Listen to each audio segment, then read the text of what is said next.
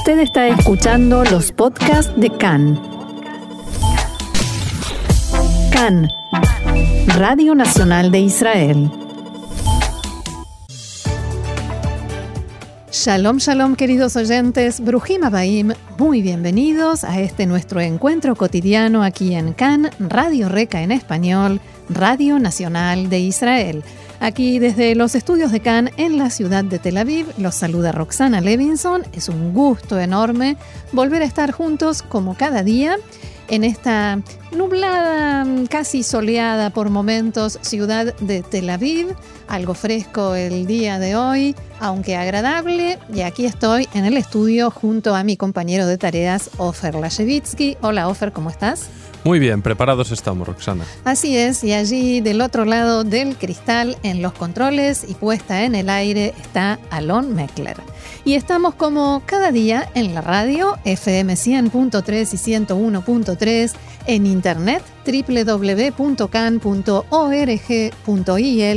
en nuestra página de Facebook, Can en Español, en Twitter, arroba Can Radio, y en todas las plataformas de podcast.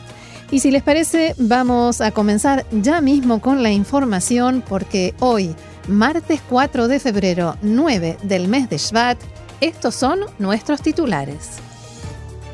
El primer ministro Netanyahu regresó de Uganda con promesas de cooperación bilateral y relaciones diplomáticas con Sudán. El presidente de la autoridad palestina comunicó a las fuerzas de seguridad que suspenderá la cooperación de seguridad con Israel.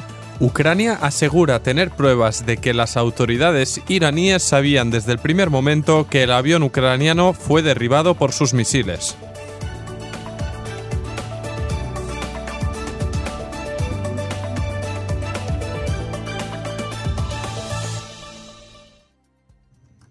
Vamos entonces al desarrollo de la información y como anunciábamos ayer en el programa, el primer ministro Benjamin Netanyahu realizó una visita oficial de un día a Uganda y anunció que desde allí traería buenas noticias. Esta es la segunda visita oficial de Netanyahu a Uganda y el primer ministro aseguró que espera poder reforzar los vínculos entre los dos países. Netanyahu llegó a Entebbe, ciudad vecina a la capital ugandesa Kampala, y donde se ubica el aeropuerto internacional, junto a su mujer Sara, y se reunió con el presidente ugandés Yoweri Museveni. En la conferencia de prensa conjunta que ofrecieron, el primer ministro Netanyahu declaró que dialogó con su anfitrión sobre las posibilidades de cooperación entre Israel y Uganda en áreas de economía, salud, agua, energía, comunicaciones y agricultura. Netanyahu expresó ante el primer ministro de Uganda, hay dos objetivos que deseamos lograr. El primero, vuelos directos entre Israel y Uganda, lo cual permitirá que nuestra amistad florezca, dijo. En segundo lugar, señaló lo siguiente. I have a simple suggestion uh, that you'll have time to consider, Mr. President, my friend. Tengo una propuesta muy simple que usted tendrá tiempo para considerar, señor presidente, mi amigo. Usted abre una embajada en Jerusalén y yo abro una embajada en Kampala. Esperamos poder hacerlo en el futuro cercano. Por su parte, Museveni informó que efectivamente hablaron de la apertura de embajadas entre los dos países y señaló que Netanyahu propuso comenzar vuelos directos entre Tel Aviv y Entebbe. Por su parte, Museveni explicó que si un amigo le pide que su embajada esté aquí y no allí, no hay ninguna razón para no hacerlo. Lo estamos evaluando.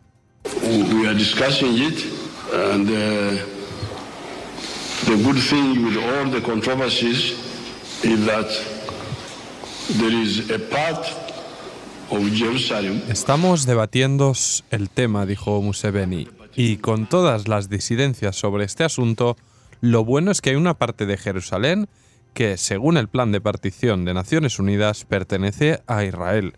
Entonces, al menos esa parte no está relacionada con ningún conflicto.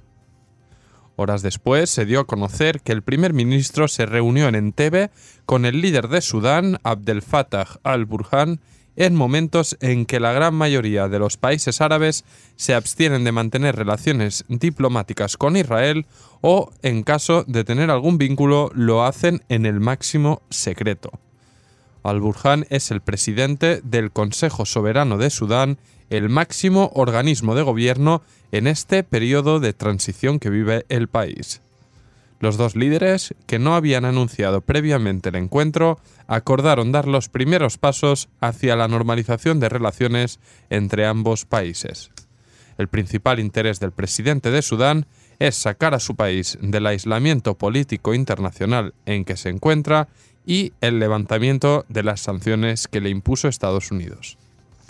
Entre Israel y Sudán nunca hubo relaciones diplomáticas y por el contrario sí hostilidad. Según medios extranjeros, Israel atacó en varias oportunidades dentro de territorio sudanés envíos de armas destinadas a agrupaciones terroristas. El comunicado que difundió anoche la oficina del primer ministro indica que Netanyahu cree que Sudán se está encaminando hacia una nueva dirección positiva y expresó este punto de vista ante el secretario de Estado norteamericano. Según el comunicado, al-Burhan tiene intenciones de iniciar un proceso de modernización de su país que lo lleve a romper el aislamiento internacional. La reunión entre Netanyahu y al-Burhan duró dos horas y fuentes cercanas al primer ministro dijeron a la prensa local que se espera que estas nuevas relaciones con Sudán tengan impacto en la posibilidad de que aviones israelíes puedan cruzar el espacio aéreo de este país. En el pasado, Netanyahu declaró en más de una ocasión que esperaba que Sudán y Chad permitieran el paso de aviones de bandera israelí por el espacio aéreo de estos países en camino hacia Brasil, lo cual reduciría en forma significativa la duración de los vuelos a Sudamérica y supongo que también el costo. Netanyahu viajó ayer a Uganda acompañado por una delegación de 45 personas, entre ellos el jefe del Mossad, Yossi Cohen, quien generalmente maneja vínculos diplomáticos con discreción y en secreto, pero formó parte ayer de esta comitiva del primer ministro.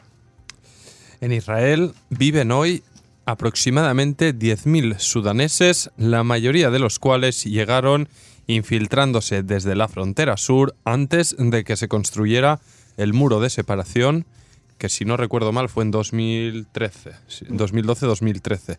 El dato lo proporcionó el abogado Jonathan Yakubovich del Centro de Políticas Migratorias de Israel. Yakubovich explicó que, según la Autoridad de Estadísticas y Censos, en Israel viven 6.600 sudaneses, pero esa, esa cifra no incluye niños y tampoco personas no registradas. Por ello, se estima que son al menos 10.000. La mayoría de los sudaneses que se encuentran en Israel residen en el sur de Tel Aviv y algunos también en otras ciudades como Eilat, Petah Tikva, Bnei Brak y Ashdod. Según Yakubovich, el número de ciudadanos africanos que se infiltraron en Israel a través de la frontera con Egipto y el desierto del Sinaí se estima en unos 50.000, la mayoría provenientes de Eritrea. La cifra oficial es 35.000, pero como dijimos, hay miles de personas no registradas. El abogado comentó también que solo 1.800 sudaneses recibieron el estatus de residente temporal. Se argumentaba en ese momento que no se los podía enviar de regreso a su país porque corrían peligro y porque se trata de un país enemigo con el que Israel no tiene relaciones diplomáticas. Y continuó, pero ahora las circunstancias son distintas y si realmente se llega a una normalización completa con Sudán, Israel podrá deportar a los sudaneses que se infiltraron ilegalmente en su territorio, tal como lo hace con ciudadanos de otros países. De una manera u otra, lo que suceda en las relaciones entre Israel y Sudán a partir de ahora tendrá impacto directo en el futuro de los sudaneses que residen en territorio israelí, dijo el abogado. Bien, y vamos a cambiar de tema. El presidente de la autoridad palestina, Mahmoud Abbas, se reunió ayer con los oficiales de máximo rango de las Fuerzas de Seguridad Palestina y les ordenó formalmente suspender la coordinación de seguridad con Israel. Abbas visitó ayer la sede de las Fuerzas de Seguridad en Ramallah, acompañado por el jefe del Servicio de Inteligencia, Majed Faraj. En este contexto, Abu Mazen o Abbas dijo, cuando nosotros amenazamos con que íbamos a suspender la coordinación de seguridad de la que ustedes son responsables, hablándole precisamente a estos oficiales, en Israel enloquecieron, estallaron de rabia, porque en Israel comprenden la importancia del trabajo que ustedes hacen, refiriéndose a la lucha en la, a la ayuda en la lucha contra el terrorismo, la ayuda contra Hamas, que no solo es una amenaza contra Israel, sino podríamos decir que incluso en primer término contra el propio gobierno de la autoridad palestina. Además, Abu Mazen también advirtió qué sucederá desde su punto de vista si Israel y Estados Unidos siguen adelante con el llamado Acuerdo del Siglo.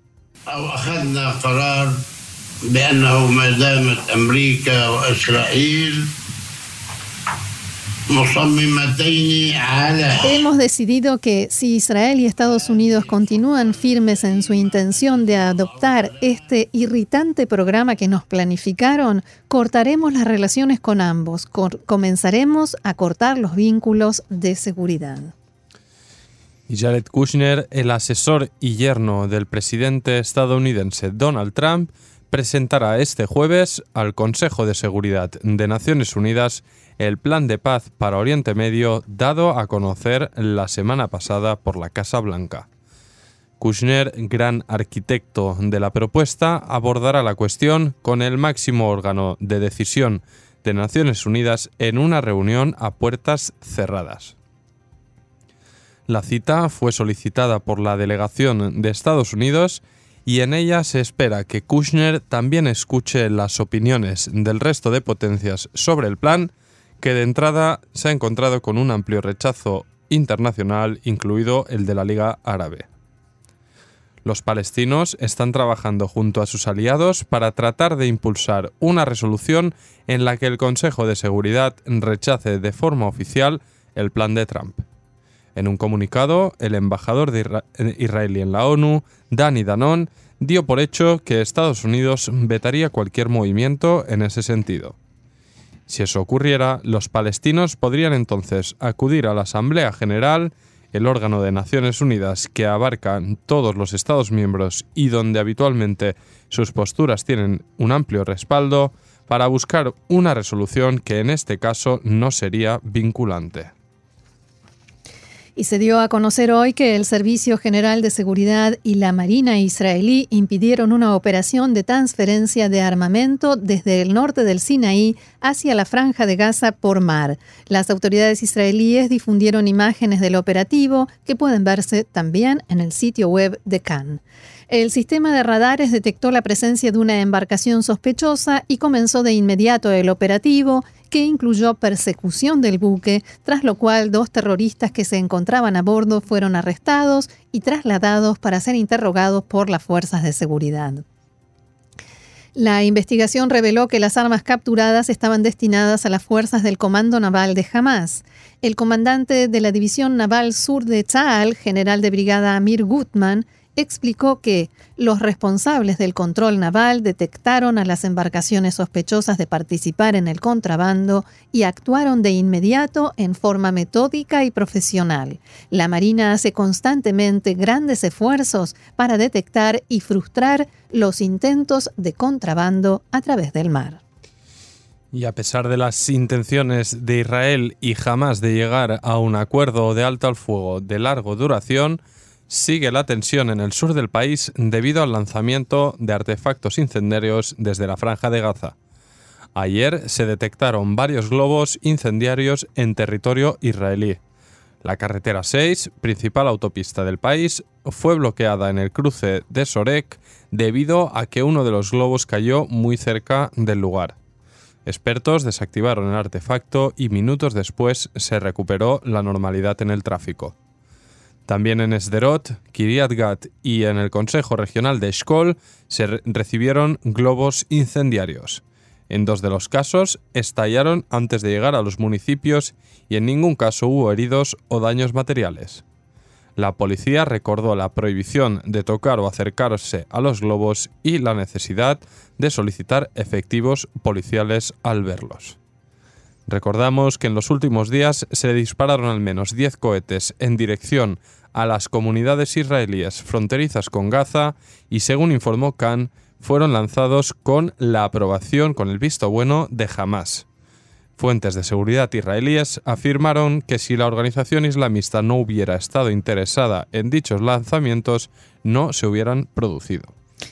Y el Servicio Penitenciario de Israel trasladó al líder de Hamas en la cárcel Ofer, Ijiayado, a otra prisión donde estará en régimen de aislamiento. La medida se tomó por disturbios registrados en la cárcel y porque intentó apuñalar a un oficial de este penal. Se trata de una medida de castigo para Yado, a quien se responsabilizó de los hechos y también para prevenir más disturbios. A su vez, otros presos de Hamas fueron trasladados a otros departamentos. Las primeras conclusiones de la investigación por el apuñalamiento apuntan a que no se trata de un acto organizado por Hamas, sino de un preso que actuó en solitario. Los disturbios posteriores, que incluyeron gritos y golpes fuertes a las puertas, se produjeron en solidaridad con el responsable del ataque. En la búsqueda de los agentes se encontraron elementos punzantes y tarjetas SIM para teléfonos celulares. El jefe interino del servicio penitenciario expresó su respaldo a los agentes de la cárcel Offer y dijo que actuaron como correspondía. Hubo un intento de, asesinato y así debe tratarse. Actuaremos con mano dura, advirtió. Además, en la mañana de ayer, un agente resultó herido, sufrió lesiones leves tras ser golpeado por un preso de seguridad de Hamas.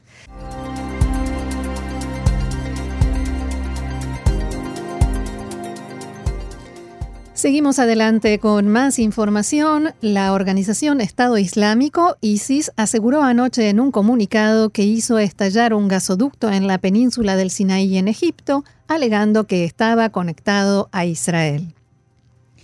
Fuentes de seguridad habían dicho anteriormente que la explosión se produjo en un oleoducto local que se conecta a una estación de energía en el Arish, alimentando hogares y fábricas en el centro del Sinaí no se informó sobre víctimas. Según estas fuentes, hombres armados enmascarados se acercaron al lugar en un vehículo y detonaron explosivos en el ataque que tuvo lugar a unos 80 kilómetros al oeste de la capital de la provincia de El Arish. Sin embargo, algunos informes de los medios de comunicación en Egipto e Israel dijeron que la sección del oleoducto afectada forma parte de la tubería que conecta a ambos países desde la plataforma Leviatán. En un comunicado publicado en sus grupos de chat de Telegram, ISIS aseguró que los soldados del califato atacaron la línea de gas natural que une a los judíos y el gobierno egipcio apóstata.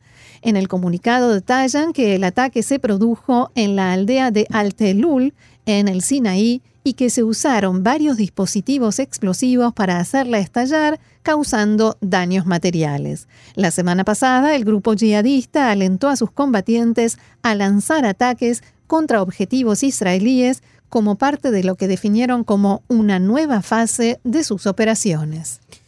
Y un efectivo de la Guardia Fronteriza resultó herido leve tras el lanzamiento de un cóctel Molotov en la ciudad de Hebrón, en la margen occidental, durante disturbios de palestinos con las fuerzas de seguridad israelíes. Tras el anuncio del acuerdo del siglo de Trump, los palestinos llamaron la semana pasada a un día de la ira en los territorios y desde entonces se producen enfrentamientos a pequeña escala en distintas localidades. Ayer, el alto cargo de Fatah, Jibril Rajub, volvió a amenazar a Israel al asegurar que el plan de Trump supondrá más violencia en la margen occidental abro comillas, encontraremos el modo de pasar la presión a Netanyahu y su gobierno de locos para no aplicar parte del plan sobre el terreno. Esto nos llevaría a una situación que nadie quiere, dijo Rajub en Ramallah durante un encuentro con académicos israelíes. Hace una semana, el ministro de Defensa Naftali Bennett afirmó que no permitiremos que las amenazas de nadie fijen cuál será nuestro destino. Chal y el establishment de seguridad están preparados para cualquier situación. Todo intento de afectar la seguridad de los ciudadanos de Israel será respondido con firmeza.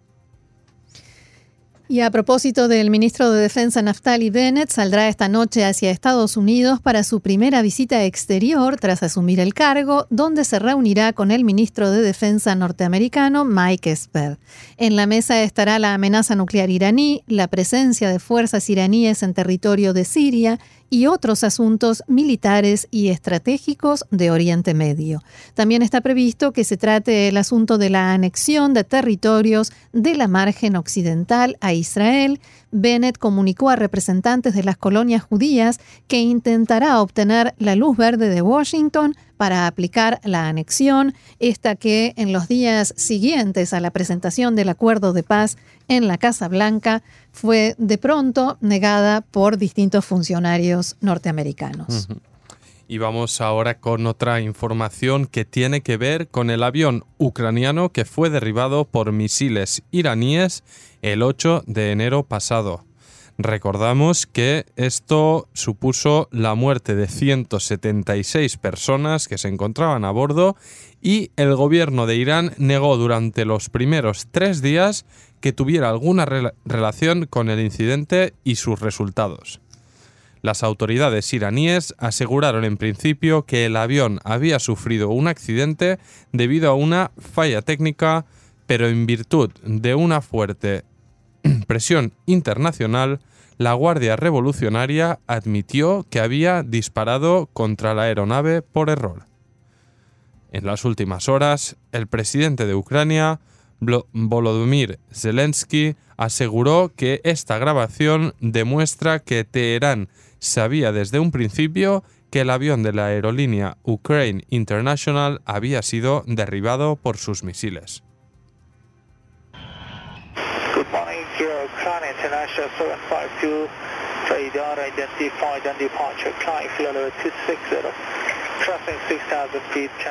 En esta grabación se escucha a un piloto iraní hablando con la torre de control en el momento de la caída del avión y en Ucrania aseguran que esa es la prueba.